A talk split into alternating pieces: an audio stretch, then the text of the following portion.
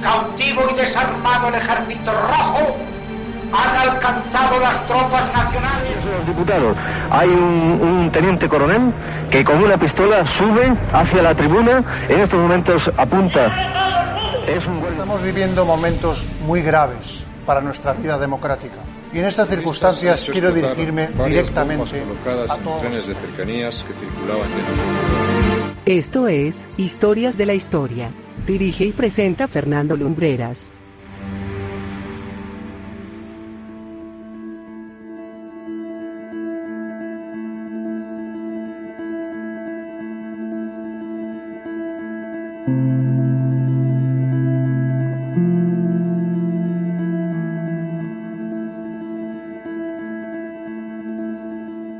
Muy buenas noches amigos y bienvenidos una semana más a Historias de la Historia.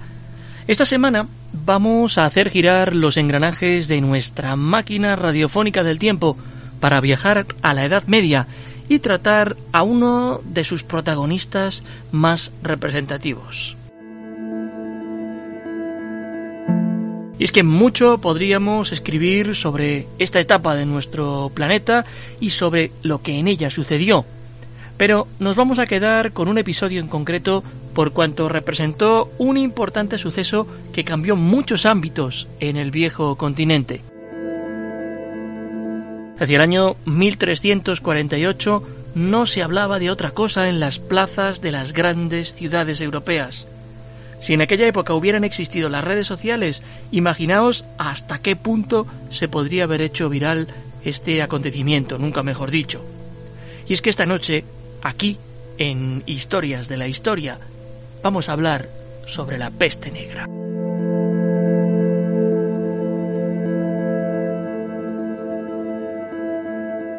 Seguramente, cuando acabe este fatídico 2020, uno de los vocablos que va a convertirse en palabra del año va a ser pandemia. Y ya seguro sabéis que a lo largo de la historia de la humanidad ha habido varias. La de peste del siglo XIV es tan solo una de ellas, y casi como la del coronavirus actual, los orígenes seguramente hemos de buscarlos en Asia. Griegos y romanos ya documentan hacia el 125 a.C. enfermedades mortales de índole pandémica, pero debemos recordar que el mundo conocido entonces era más pequeño que el de hoy y la acepción de pandemia tampoco estaba ligada a los índices de contagio que la Organización Mundial de la Salud señala en nuestros días. Las epidemias del periodo clásico estaban muy localizadas en ciudades o en territorios muy delimitados.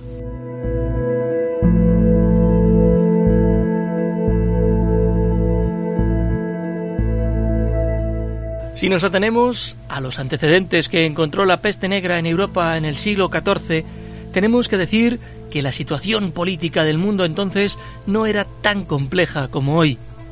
Las migraciones ya se habían detenido hacía muchos siglos y lo que sí se estaban desarrollando eran las rutas comerciales, sobre todo con el continente asiático.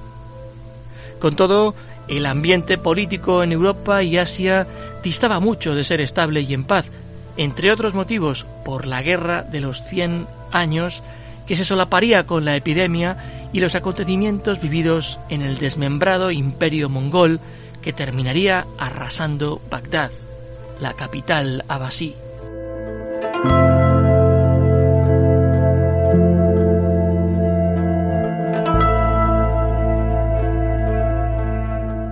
En el aspecto demográfico también aparentaba cierta prosperidad. Tras vivir varios años de un clima benigno y buenas cosechas, la población en el viejo continente aumentó hasta aproximadamente los 80 millones de habitantes estimados. La agricultura, que había incorporado nuevas técnicas como por ejemplo la aparición del caballo en detrimento del buey o la rotación trienal de la tierra para cultivar, tuvo un pequeño momento de auge y un progresivo declive motivado también en parte por un fenómeno que se dio en Europa y que ha sido conocido como la pequeña edad de hielo, con inviernos severísimos.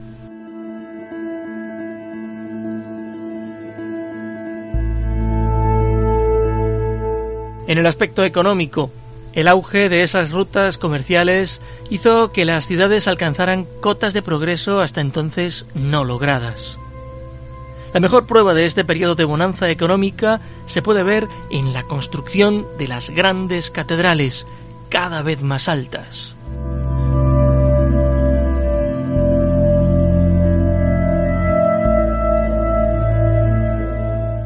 El aspecto científico casi podemos decir que no existía.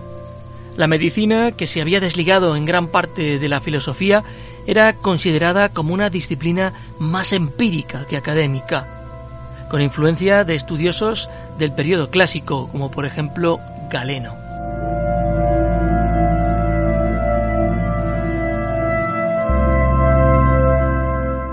La religión seguía unificando a Europa bajo la Iglesia católica, si bien existía cierta desafección debido al traslado de la corte papal a la ciudad francesa de Aviñón y al consentimiento de Clemente VI a la hora de perder su autonomía en aras de la seguridad brindada por el rey Felipe VI de Francia, como lo habían hecho los tres pontífices anteriores en el papado de Aviñón.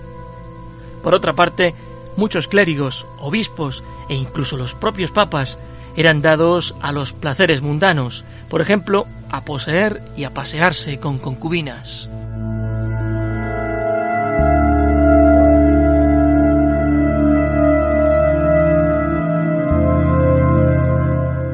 En medio de todo este conjunto de antecedentes hace su aparición la peste negra, la gran muerte como la llamaban. No termina de haber acuerdo entre los historiadores, médicos y biólogos sobre qué agente infeccioso causó la enfermedad. Por tanto, no hay consenso si fue o no una variedad de la peste bubónica u otra enfermedad distinta como el carbunco, la llamada peste negra. En aquel tiempo, la medicina no estaba preparada, no ya para la enfermedad y sus tratamientos, ni tan siquiera para investigarla, pese a los heroicos esfuerzos y sacrificios de personas como Juan Tomás Porcel.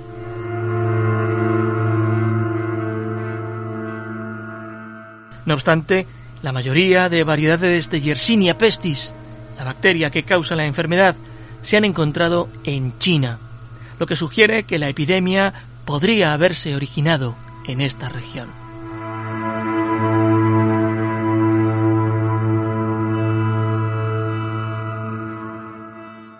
Para encontrar los orígenes de los estudios hechos a la bacteria que causa la peste, habríamos de esperar muchos siglos, hasta finales de prácticamente el XIX.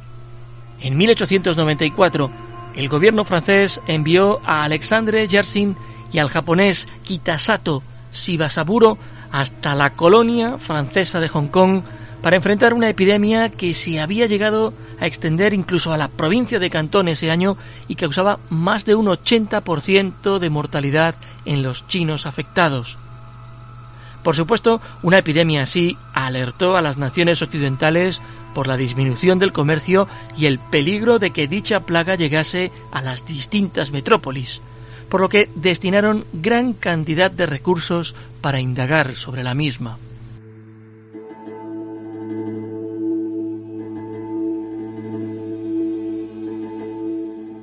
Al examinar a los afectados, ambos científicos comprobaron que desarrollaban un bubón, una mancha abultada de color oscuro parecido a las representaciones de San Roque. Yersin escribió una carta a su familia en Gran Bretaña mostrando su regocijo por haber encontrado la enfermedad causante de esa gran muerte. Sus informaciones serían publicadas en una revista científica con el título La peste bubónica en Hong Kong. El doctor Yersin indicó como posible vehículo de transmisión del mal a las ratas.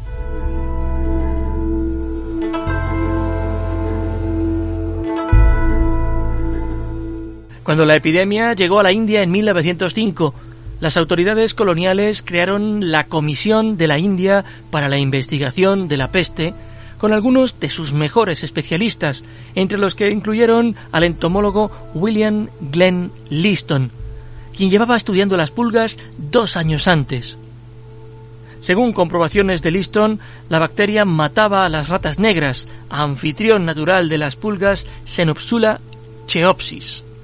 Estas, al verse privadas de su anfitrión, se veían obligadas a buscar otro del que alimentarse, como por ejemplo los seres humanos. Al hacerlo, inoculaban el patógeno.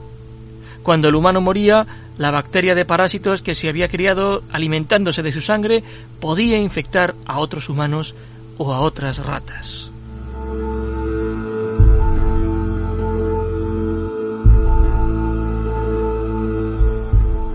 Pero, ¿qué síntomas tenían los infectados por la peste? Eran realmente terribles, amigos.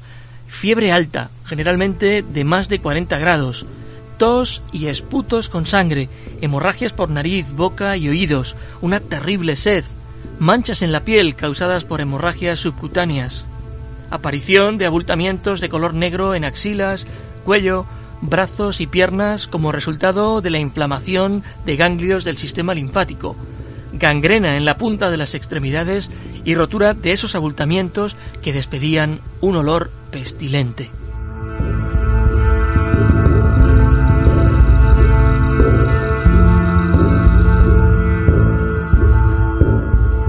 Era, como podéis comprobar, una muerte terrible, dolorosa. Giovanni Boccaccio y otros autores describen un tipo de peste casi asintomático que provocaba la muerte a las 14 horas aproximadamente. El calificativo negra se debía a las manchas, a los bubones, mejor dicho, y al aspecto producido por la gangrena en los dedos de las manos y de los pies.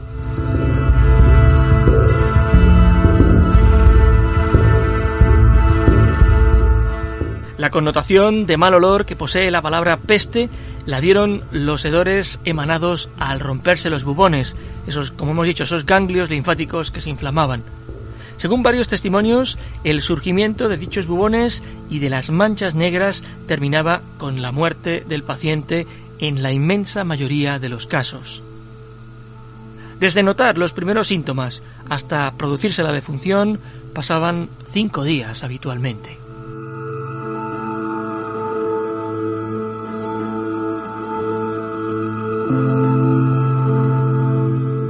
Por medio del ensayo y el error, las autoridades de distintas ciudades llegaron a la conclusión de que la enfermedad tardaba no más de 39 días en aparecer, y los que lograban sobrevivir no volvían a contagiarse nuevamente. Esto se infiere de los 40 días que pasaban viajeros y navegantes confinados a la llegada de algunas ciudades italianas. De allí deriva precisamente la palabra cuarentena. Científicos del siglo XXI indican que la enfermedad podría tener un periodo de incubación no contagioso de unos 9 a 12 días. A este seguiría un periodo de latencia asintomático pero contagioso de unos 20 a 22. Y posteriormente aparecerían los síntomas y la enfermedad que mataba en cuestión de 4 o 5 días más. De ser así, este periodo de incubación y latencia tan largo sería una de las causas que permitió su rápida propagación.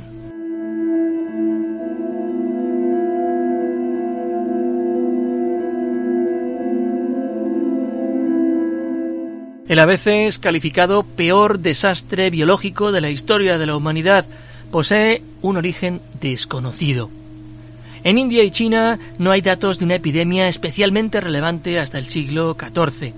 En este último país, la referencia más antigua data del siglo VII, pero como descripción asintomática, no epidémica, y no obstante también en la gran enciclopedia de China no se menciona nada hasta la década de 1640.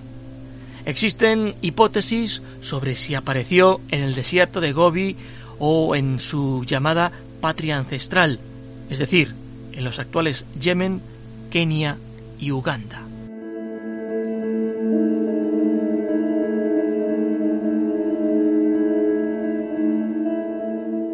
Sí se tiene constancia de que la enfermedad salió en barco de dicha colonia a la península de Crimea en octubre de 1347 y llegó a Messina en Italia a finales de dicho año. Algunos barcos no llevaban a nadie vivo cuando alcanzaban las costas. Imaginaros cómo fue aquel proceso.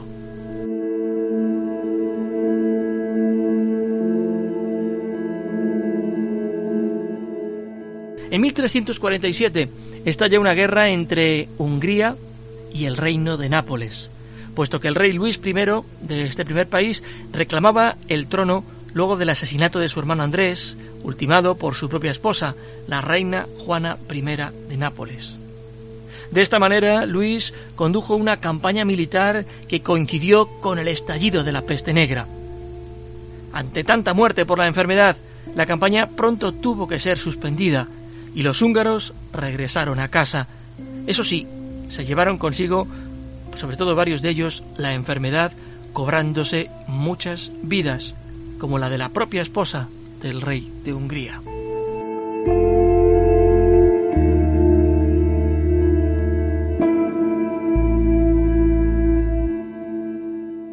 Así, la peste se extendió desde Italia por Europa, afectando territorios de las actuales Francia, España, Inglaterra y Alemania. Por supuesto, Hungría y Escandinavia. Y finalmente acabó en el noroeste de Rusia. Solo se salvaron de la enfermedad Finlandia e Islandia. Se considera que fue la causa de la muerte del entonces rey de Castilla, Alfonso XI, durante el sitio a Gibraltar en 1350.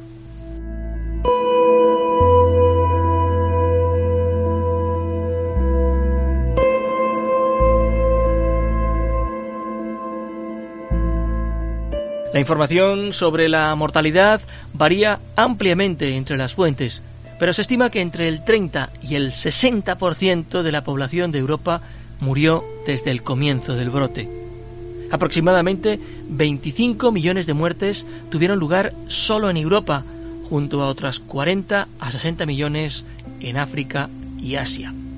Algunas localidades fueron totalmente despobladas y los pocos supervivientes huyeron y extendieron la enfermedad aún más lejos.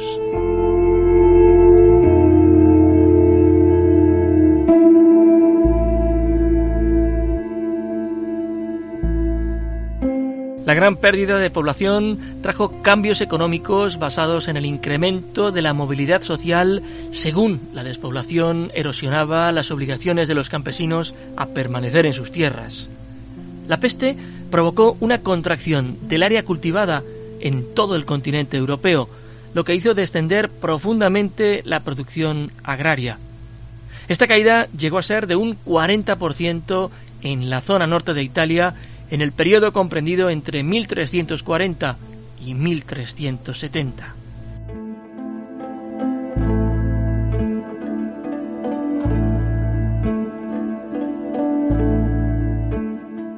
La repentina escasez de mano de obra barata proporcionó un gran incentivo para la innovación que ayudó a que se acercase el fin de la Edad Media.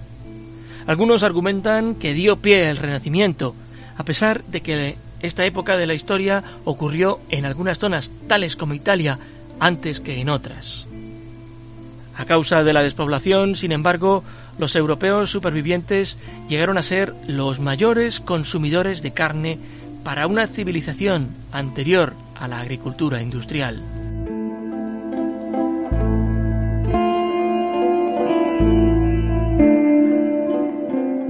La peste negra acabó con un tercio de la población de Europa y se repitió en sucesivas oleadas hasta 1490, llegando finalmente a matar a unos 200 millones de personas.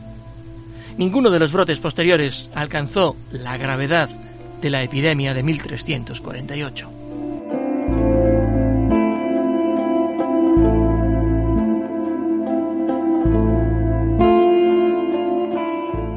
Para aquellos que penséis que la peste era una enfermedad de pobres, os podemos dar nombres de aristócratas que perdieron la vida a consecuencia de esta enfermedad, como el ya mencionado Alfonso XI de Castilla, Margarita de Luxemburgo, Felipa de Lancaster, la reina consorte del rey Juan de Portugal, o Juana II de Navarra.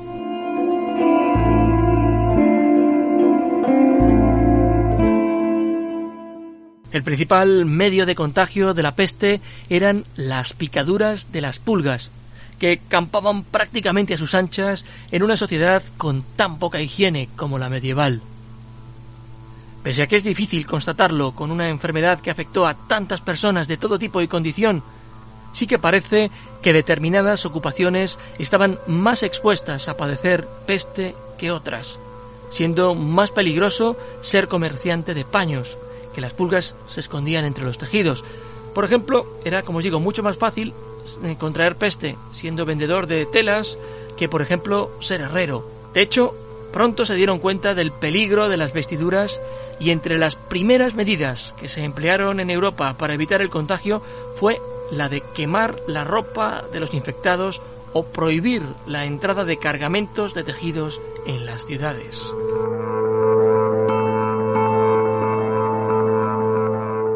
Incluso en algunas de aquellas urbes se permitía la entrada al viajero solo después de haberse deshecho de las ropas que traía puestas, cambiadas por otras seguras prestadas por la propia ciudad.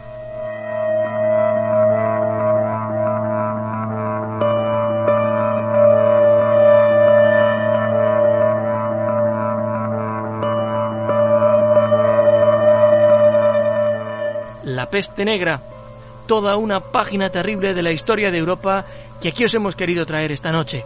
Esperamos la hayáis encontrado interesante. Ya sabéis que en el portal del programa tenéis todos los podcasts de los espacios emitidos hasta el momento, así como un buen surtido de contenido extra. Nosotros regresaremos la semana que viene con una nueva historia, con un nuevo relato. Hasta entonces, como siempre decimos, desde este Madrid, recién confinado de nuevo, os deseamos muy buenas noches y buena suerte.